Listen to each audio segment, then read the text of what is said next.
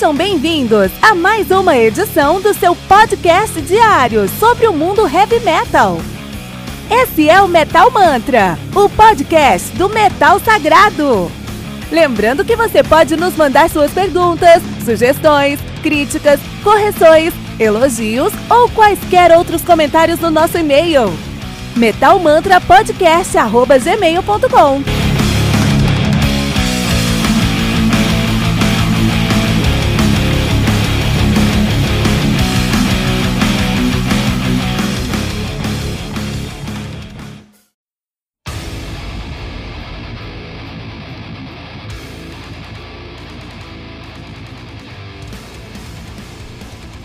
Euphonic Entropy, do Diabolos em Música, álbum lançado no dia 14 de fevereiro de 2020 pela Napalm Records. O álbum conta aí com 12 minutos, totalizando 56 minutos de play. O Diabolos em Música, que é uma banda de power metal sinfônico, os caras são de Pamplona, na Espanha, estão nativos aí desde de 2006, né?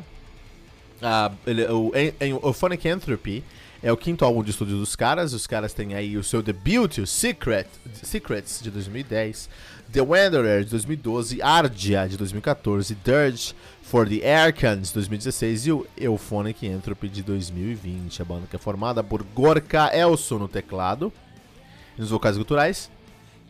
Suberoa Asnares no vocal, na flauta, flauta, flauta barroca e harpa. Olha, interessante, né? Super talentosa aí, a nossa senhora Asnares. Uh, Davi Carrica na, ba na bateria e na percussão, ele também toca no Tierra Santa, uma banda conhecida aqui no Brasil. E o Alexei Kolidin na guitarra e no violão e no backing vocal aí, né? Diabolos em música aqui no Metal Mantra. Então, primeiramente, muito obrigado por estar no Metal Mantra com a gente. Demorou um pouquinho para 2020 começar pra gente, né? 2020 começou com muito trabalho para todo mundo. Todo mundo que eu conheço está trabalhando muito em 2020. E aqui no Metal Mantra também não foi, não foi diferente, tá? Então a gente muita correria aqui. A gente testou algumas coisas novas. Uh, tivemos algumas, alguns testes, né? Você que é fã do Metal Mantra acompanhou deve ter visto. Mas no final nós decidimos manter o que fez o Metal Mantra ser o que é hoje, né? Review, review diário, heavy metal, 15 minutos. É isso. 15 minutos no máximo, né? É, então é isso, nessa quinta-feira vamos falar sobre Diabolos em Música e o seu novo álbum Euphonic Entropy, né? É, os caras fazem um Symphonic Power Metal, mas é um Symphonic Power Metal mais, mais soturno, né? Então eles se valem de elementos que vão tornar a sonoridade da banda aí mais dark. Não é um. É muito difícil definir isso aqui num podcast, porque é, não é um estilo. Dark Metal não é de verdade um estilo. Tem algumas bandas que usam isso, mas não é um estilo, entendeu? Então eu não posso falar pra você, ah, os caras fazem um metal aí dark, assim, com muito dark. Não tem como você pegar essa referência aí, entendeu? É difícil. Porque isso não é de verdade um, um, um argumento. Então eu preciso colocar um argumento aqui para vocês entenderem o que eu tô falando. Então o que acontece, eu vou usar a própria. o nome da banda pra gente entender isso. Então o que acontece Lá na. A música é uma ciência. E ciência precisa de financiamento, porque a ciência em si não se financia. Lógico, você pode ter aí um, um, um, cara que inventou o petróleo, puta. Acho que esse cara financiou a própria ciência. A própria ciência, né? Mas em geral, você precisa investir fundos, recursos para você desenvolver ali uma, uma ciência, uma arte, né? Música é uma ciência e uma arte.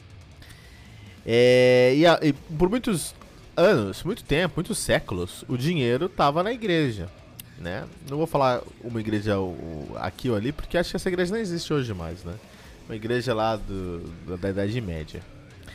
E aí. É, não, mas eu não falo de religião, não falo de política aqui no Metamanta, só tô falando um fato. O dinheiro nessa época estava na igreja, ponto se isso deveria ou não deveria acontecer, aí você vai escutar outro podcast para falar sobre isso. Porque aqui a gente não vai falar sobre isso, não, não tá nem aí pra isso aqui. Aqui a gente fala sobre heavy metal, fala sobre diabolos e música aqui, entendeu? Então o que acontece? Aí o dinheiro tava na igreja, então se o cara quisesse ser músico, estudar música, fazer música, ele tinha que estar na igreja. E por isso que muito da história da música tá na música sacra. Muito do que nós temos de teoria musical hoje, que faz, todas as músicas que a gente escutou hoje são derivados de uma teoria musical, né? É, de uma notação de uma teoria musical. Tudo isso veio da música sacra, por motivos é, de recursos, né? E como era uma música sacra, a igreja tinha um controle sobre o que podia e o que não podia ser desenvolvido. Porque eles estavam financiando, então eles tinham poder sobre, sobre o que podia ou não podia ser desenvolvido. E eles tinham uma proibição que era um, um, um argumento, uma, um elemento, uma teoria chamado Diabolos em Música. Olha que interessante isso, cara. Então vamos, vamos falar, vou falar um pouquinho agora de, de teoria musical. Então a gente pega lá, por exemplo. Então a gente tem uh, o, o tônica quinta e oitava ali, um power chord, um, um acorde mais simples, baquiano de um do lá, né, de, de, da música. Então a gente vai ter aí lá. Então a gente tem o lá como tônica, a gente tem mi como quinta e temos lá como oitava. Significa que se eu pego a escala de lá, lá vai ser a primeira nota, a quinta vai ser mi, a oitava vai ser lá novamente. Então tem aí tônica, quinta e oitava. E Bach, ele, é, Johann Sebastian Bach, ele fez o que a gente chama de Bachianas, que ele compôs uma sinfonia uma peça, na verdade, para provar que a afinação que ele tinha desenvolvido funcionava. Que ele conseguia encontrar, que ele conseguiu encontrar um padrão de afinação, um ciclo de, de, de quintas, no caso do cravo, mas um ciclo de, de notas que se afinavam. Ele queria provar isso. Ele fez uma peça para provar isso. E ele fez essa peça e no final do dia o que ele fez é a base para afinação que todos nós usamos hoje em todas as músicas. Muito bom. E a música falou, puta, e a igreja falou, putz, isso aqui é fantástico, cara. Isso aqui vai, vai, pô, isso aqui é um desenvolvimento, uma, uma ciência incrível. A gente vai conseguir fazer muita música com essa, essa afinação, essa cadência autêntica perfeita, que é o nome correto, né? De que Bach criou. Vamos, vamos, vamos focar nisso. Só que aí eles perceberam que algumas combinações não deveriam ser usadas para eles, na opinião da igreja, porque segundo eles essa, essa, essa combinação trazia o espírito do diabo para a igreja. As pessoas tocavam essa, essa, essa, essa combinação, as pessoas começavam. Primeiro estranhavam o som, o som porque é um som é, é realmente não harmônico, né? E segundo, porque era um. Porque as pessoas começavam. Se você fizesse um padrão dentro desse, desse, desses elementos, as pessoas começavam a bater o pé, começavam a sorrir, começavam a querer dançar. Maluquice isso, né? Então eles chamaram esse elemento de diabolos e música. O que, que é esse elemento? Então o que acontece? Você pega a tônica de Lá. Lá é o, é o, é, é o exemplo perfeito. Então você pega a tônica de Lá. Então, a, o Diabolos e Música é, em geral, vários elementos, mas especialmente de Lá, você não usar tônica, né, não usar esses três elementos juntos, ou qualquer um desses elementos, é, combinação desses elementos. Tônica com quinta, de, é, quinta menor com oitava. Né? Tem, essa, tem essa denominação. Então pode chamar de tônica, quarta aumentada e, e, e, e, oitava. Mas é isso. Não pode usar tônica, quinta menor e oitava. Isso não pode usar. Beleza. Não pode, não vamos usar. Só que acontece. E tinha pessoas que se tocavam essa nota, elas iam. É, tinha, era, era mais profundo, né? É, de verdade, numa notação musical, essas três notas vão formar o número 666, que é o número da besta. Então, se você tocasse esse, esse som, você, é, essas três notas, ou é, a combinação delas, você de verdade podia ir pra fogueira. Pessoas foram pra fogueira, fogueira por causa do Diabolos e Música. Isso é terrível, cara. Mas o que acontece? O blues não tinha uma regulação. Os escravos não tinham uma regulação da igreja. E eles descobriram que se eles usassem a tônica, a quinta menor e a oitava, eles ficavam mais felizes no final do dia. Então eles desenvolveram todo um estilo musical, o blues americano, baseado nisso. O jazz também, num outro momento, num outro cenário, mas também conseguiu essa, esse mesmo ponto. Esse mesmo. Descobriu esse mesmo elemento, redescobriu esse elemento. E, e, por isso que o blues e o jazz são elementos do, do, do diabo mesmo. Eles foram construídos em cima do diabo blues e música. E o próprio heavy metal, isso aqui, cara, isso não foi escrito nesse mundo, cara, isso foi realmente de outro mundo pra cá. O próprio heavy metal começou com Black Sabbath, no álbum Black Sabbath, na música Black Sabbath, que o riff de Black Sabbath é o Diabolos e música. é o Diablos e música totalmente. É a tônica, quinta menor e oitava. O riff de Black Sabbath, a música do álbum Black Sabbath, da banda Black Sabbath, que criou o heavy metal em 70, é o. Uh, uh, uh, é o, é o Diablo e música perfeito ali. Ele é o Diablo e música literal. Lógico que o Tomoyomi sabia disso e ele construiu um riff em cima disso, construiu uma música em cima disso, né? Então quando você usa esse Diablos e música, você cria um. Você pode escutar Black Sabbath, você cria uma, uma sonoridade mais soturna, uma sonoridade mais, agre, mais agressiva, mais é, dark mesmo. E é isso que o Diablos e música. Esses caras são muito inteligentes, porque eles pegaram o nome da banda e a, e o, e, o, e a música é toda voltada para isso. Eles usam Diablos e música também, em algum ponto ou outro, mas em geral eles usam é, escalas e elementos que vão trazer esse, esse, esse, essa, essa cara soturna pro som deles, né? Então um Symphonic Power Metal, mas o Sonic, Symphonic Power Metal que se destaca por causa disso. É um Symphonic Power Metal que consegue trazer um som mais é, dark do que geralmente a gente consegue no Symphonic uh, uh, Power Metal, né? É, e é muito bom, é muito bem feito, muito bem produzido, né? Realmente lá na Espanha os caras têm um, uma cena musical muito boa, né? Você tem o Dark Moor, ícones do Power Metal, você tem o. o, o uh, um, eu ia falar do novo guitarrista do Rage, mas acho que ele é argentino ou venezuelano. Não, acho que ele é argentino mesmo.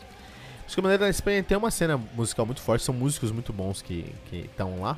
E o Diablos de Música provou isso também, porque a produção desse álbum é incrível, a composição desse álbum. Eu escuto esse, escutei esse álbum aqui, o Funky Entropy, e eu juro pra você, eu, pagar, eu pagaria dinheiro para ver o music score desse álbum, para ver a, a, a, as, as, as partituras desse álbum, cara. Deve ser algo impressionante, é tudo muito bem feito, muito bonitinho, muito bem redondinho, cara. Isso é muito legal. Por outro lado, ainda é Symphonic Power Metal e é um estilo que é muito saturado. Então é muito difícil você ganhar notoriedade no cenário, até no cenário próprio do Symphonic Power Metal, porque você chuta uma árvore e cai seis álbuns do Symphonic Power Metal. É difícil ganhar notoriedade num estilo onde é, você tem muitas bandas, e muitas bandas é, é, onde a média é alta, né? É, a banda não é mediana, mas a média é alta, esse é o problema. Então é uma banda muito boa, só que tá na média do Symphonic Power Metal. Então isso é um ponto negativo. Mas de qualquer maneira, assim, pra, é, é um álbum que eu gostei muito pelo, pela, porque eles estavam querendo, o que eles estavam querendo trazer para o som, eu achei muito interessante, muito competente. É, o destaque vai ficar aí para, para a banda inteira, para a produção da banda, porque eles conseguiram produzir um álbum muito bom. Esse álbum aqui foi produzido, vamos ver quem produziu esse álbum aqui. Esse álbum foi produzido por Jacob Hansen, né, que fez a mixagem e a masterização. O outro foi produzido pela banda mesmo, mas foi mixado pelo J Jacob Hansen, que já é, costuma a, a, mixar aí o que é o guitar... Ah, desculpa, ele é o guitarrista, baixista e vocalista do Paramaze, do Paramaze, cara. Olha aí. Ah, tá. Muito bom. O cara é incrível, é, realmente. E aí, falando sobre isso, dá pra falar que os riffs desse álbum estão com uma pegada meio Paramaze, assim. A, a, produção de riffs desse álbum tem uma pegada Paramaze. Legal, aprendendo junto com vocês aqui no Metal Mantra, né? Mas é isso, Diabolos e música com Euphonic Entropy aqui no Metal Mantra. Compartilha esse episódio para esse episódio chegar mais metaleiros, né? Para o Metal Mantra crescer ainda mais. Graças a Deus a gente tem aí um grande número de ouvintes por semana. Isso é uma audiência que eu sempre sonhei em ter, então muito obrigado. Mas a gente pode crescer ainda mais, né? Então compartilha com todos os seus amigos usando a hashtag, hashtag Metal Mantra.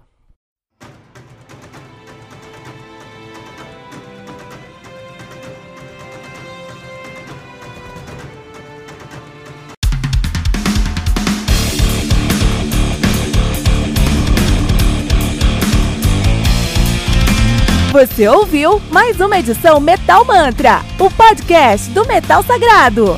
Apresentação: Kilton Fernandes. Não deixe de compartilhar a palavra do metal compartilhando esse episódio, usando a hashtag Metal Mantra.